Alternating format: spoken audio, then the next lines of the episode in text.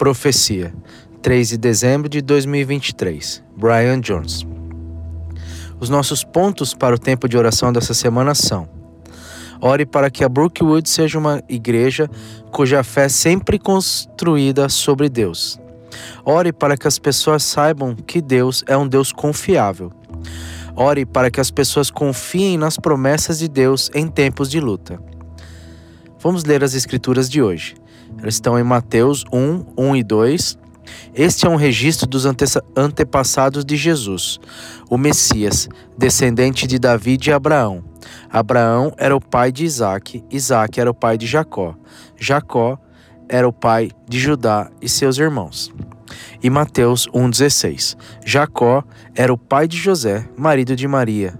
Maria deu à luz a Jesus, que é chamado de Messias. No último domingo, concluímos a nossa série Jesus no Centro de Oração, onde mergulhamos no Pai Nosso para seguir o exemplo de Jesus, de como devemos orar. Antes de seguirmos em frente, eu queria parar por um momento para lhe dar algumas perguntas que você possa usar em seu tempo diário com Deus, com qualquer versículo ou passagem que você ler. Nosso Pai no céu, Mateus 6, 9. O que você quer me dizer hoje como meu Pai? Santifique o teu nome. Mateus 6, 9. O que você quer me revelar sobre o seu poder hoje? Que o teu reino chegue logo. Ajude-me a fazer de suas prioridades as minhas prioridades. Há algo específico que você quer que eu faça com o meu tempo ou com pessoas que estou por perto hoje? Dai-nos hoje o alimento que precisamos. Ajude-me a confiar que você atenderá às minhas necessidades em vez de confiar em mim mesmo. E perdoai-nos os nossos pecados, como perdoamos aos que peca pecam contra nós. Revela-me quem eu preciso perdoar ou pedir perdão. Há algum lugar em que eu esteja vulnerável à tentação? Estes serão incluídos na devoção e no devocional e no aplicativo.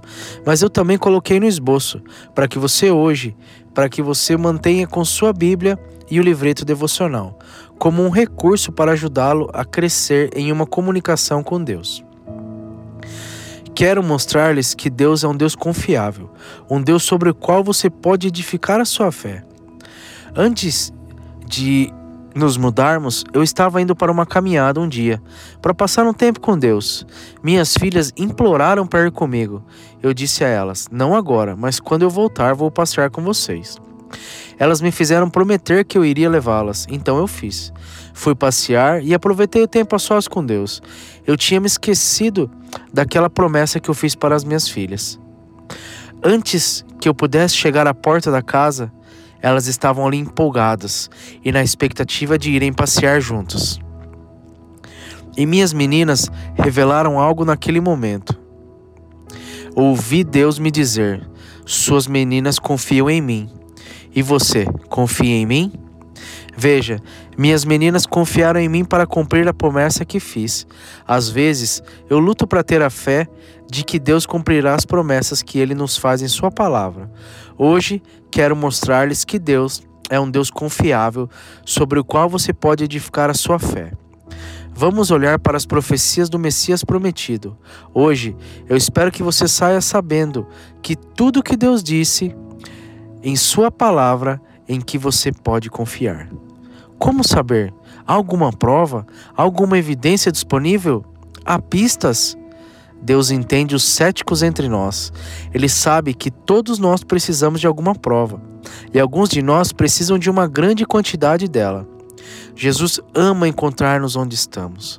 Algumas pessoas dizem que precisamos de fé cega, mas querem encorajá-los a basear sua fé em um alicerce firme esta manhã das maneiras que você pode saber que isso é algo sobre o qual não falamos muito profecia. O que quero dizer são declarações que foram escritas sobre Jesus no Antigo Testamento antes de ele nascer.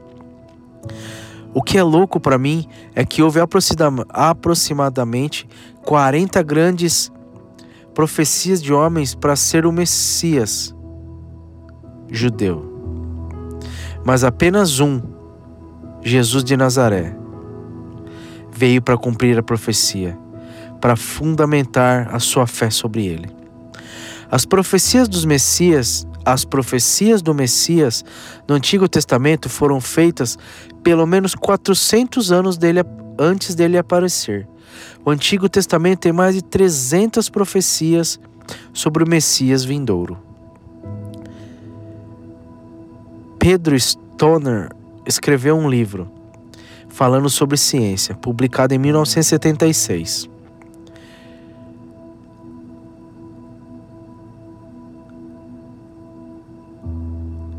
Que diz assim: que a probabilidade de qualquer homem cumprir oito dessas profecias é de uma em dez elevado a 17.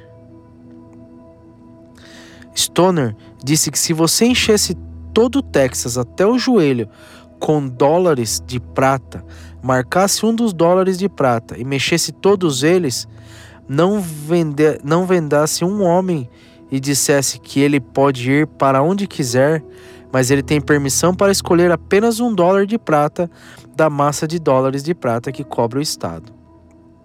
Quais são as chances de ele pegar o dólar de prata marcado? a mesma chance que os profetas tiveram de escrever apenas oito profecias que se cumpririam em Jesus. Mesmo quando você olha para alguma das obje objeções a Jesus, como as profecias foram escritas depois do tempo de Cristo. Agora, alguns podem argumentar que essas profecias foram escritas após o tempo de Cristo, de modo que pareceria que ele havia cumprido profecias antigas. Mas a Septuaginta, a tradução grega do Antigo Testamento hebraico, foi traduzido por volta de 150 a 200 anos antes de Cristo. Portanto, isso significa que houve pelo menos um intervalo de 200 anos entre as profecias que estavam sendo registradas e o seu cumprimento em Cristo. Além disso, a descoberta dos pergaminhos do Mar Morto silenciou substancialmente os críticos que alegaram que os livros do Antigo Testamento foram alterados por cristãos. Por isso, hoje quero mostrar-lhes apenas um punhado das profecias cumpridas no nascimento de Jesus. Profecias de Natal cumpridas, uma delas foi a ancestralidade esperada. Essa profecia está em Gênesis 18, 18 porque Abraão se tornará uma grande e poderosa nação, e todas as nações da terra serão abençoadas por ele. Deus fez duas promessas a Abraão. Uma delas era dar-lhe muitos descendentes, criando uma nova nação através dele. A outra era que as pessoas seriam abençoadas, uma promessa do futuro Messias. Havia um grande problema, porém, com essa promessa. Abraão tinha 100 anos e a sua esposa 90. Sabe no que você está pensando quando está tão velho? Você está pensando em bebês. Você está pensando em cochilos? Você está pensando em sair para almoçar ou para ir num restaurante muito bom jantar às quatro horas? E então, às cinco e meia, você está você está pronto e garantindo para ir dormir. Como Abraão não conseguia ver de uma maneira, não conseguiria ver, não conseguia ver uma maneira de ter um filho com sua esposa, ele tomou as coisas em suas próprias mãos. Mas Deus tinha um plano diferente. Seu plano era que a criança fosse concebida de forma sobrenatural. Sua promessa de aliança foi cumprida por meio do filho de Abraão, Isaac. Gênesis 21, 12. Mas Deus disse a Abraão: Isaac é o filho por meio da qual minha promessa será cumprida. Deus estava cumprindo a primeira parte de sua promessa, que ele é o caminho. De Isaac, Jacó nasce. Ouça, ouça, ouça esta profecia. Ela está em Números 24, 17. Eu o vejo, mas não no tempo presente. Eu o percebo, mas em um futuro distante, uma estrela surgirá de Jacó, um cetro emergirá de Israel.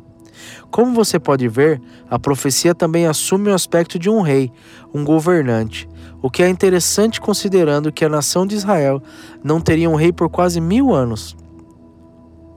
Avançar várias gerações de Jacó, mais precisamente doze, e você tem Davi, que vem e governa. Uma outra profecia vem de Davi em Jeremias 23, 5 e 6. Porque está chegando o tempo, diz o Senhor, quando colocarei um descendente na linhagem do rei Davi. Ele será um rei que governa com sabedoria. Ele fala, fará o que é justo e correto em toda a terra. E, seu, e este é o seu nome: o Senhor é a nossa justiça. O cumprimento está em Mateus 1. Este é um registro dos antepassados de Jesus, o Messias, descendentes do rei Davi e de Abraão. Abraão era o pai de Isaac, Isaac era o pai de Jacó, Jacó era o pai de Judá e seus irmãos. Jacó era o pai de José, marido de Maria, e Maria deu luz a Jesus, que é chamado de Messias. Jesus de Nazaré era descendente direto de Abraão, Isaac, Jacó, Judá e Davi, rei de Israel. Então, Gênesis 18 se cumpre.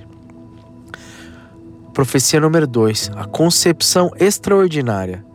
Gênesis 3,15: E causarei hostilidade entre ti e a mulher, e entre a tua prole e a sua descendência. Ele vai bater na sua cabeça e você vai bater no seu calcanhar. Deus fez essa declaração a Satanás depois que ele tentou com sucesso Adão e Eva a desobedecer a Deus. É a primeira menção ao Salvador vindouro, que descenderia de uma mulher humana e derrotaria Satanás. Observe o termo sua prole. Todas as outras vezes na Bíblia que foi citado sua prole, esta é a única vez em toda a Bíblia que refere-se apenas a uma mulher. O porquê? Porque haveria um parto virgem. O cumprimento está em Gálatas 4, 4 e 5. Mas quando finalmente chegou a hora certa, Deus enviou seu próprio filho.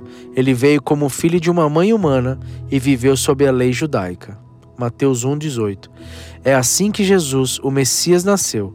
Sua mãe Maria estava noiva de José, mas quando ainda era virgem, engravidou do Espírito Santo. O local exato de nascimento. Profecia está em Miqueias 5:2. Mas você, ó Belém, Efratá, é apenas uma pequena aldeia em Judá no entanto, um governante de Israel virá de nós, alguém cujas origens são do passado distante. O cumprimento está em Lucas 2, do 1 ao 3. Naquela época, o imperador romano Augusto decretou que um censo deveria ser feito em todo o Império Romano. Todos retornaram às cidades para se inscrever neste censo.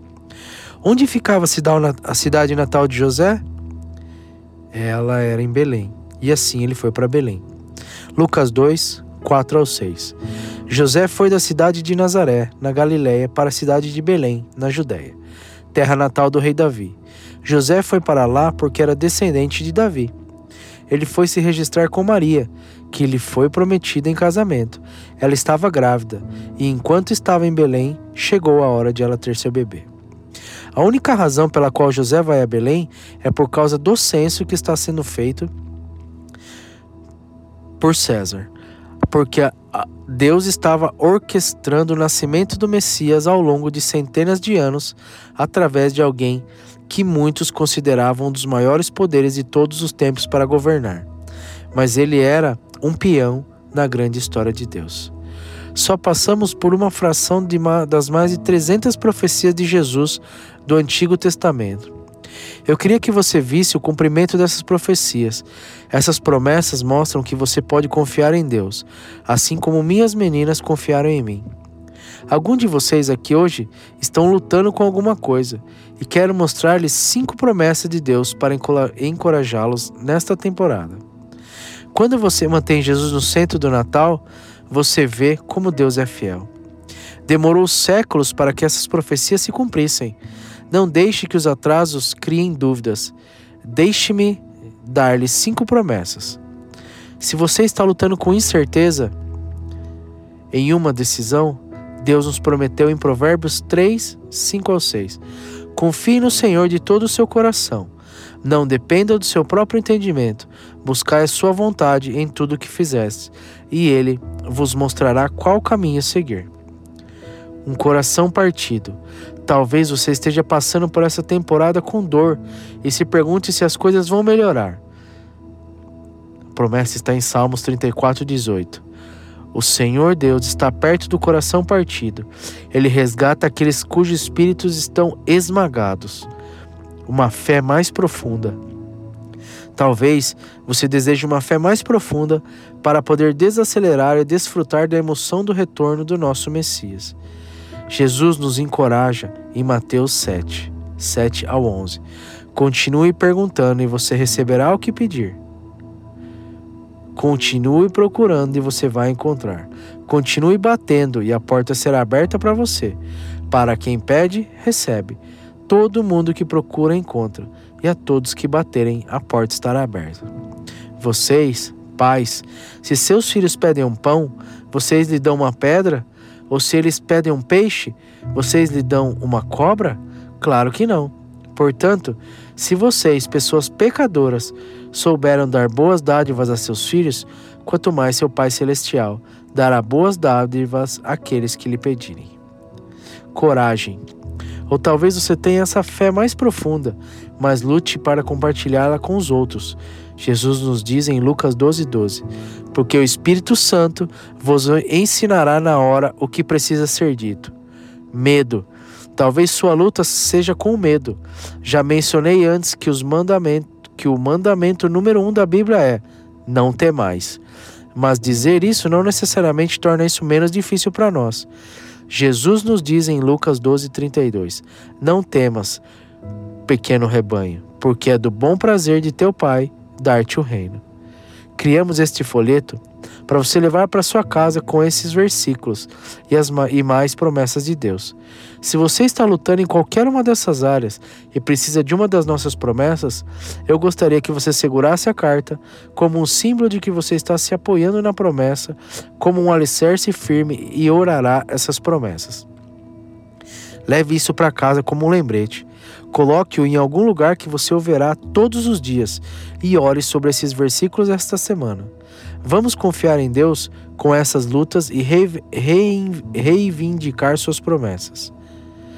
Ao encerrarmos em oração, encorajo-vos a abrir as mãos para receber essas promessas. Eu te convido a orar uma promessa todas as noites. Pare de fazer orações genéricas. Ore as promessas sobre a vida do seu filho, sobre seus trabalhos futuros. Se Deus está dizendo isso, Ele vai fazer.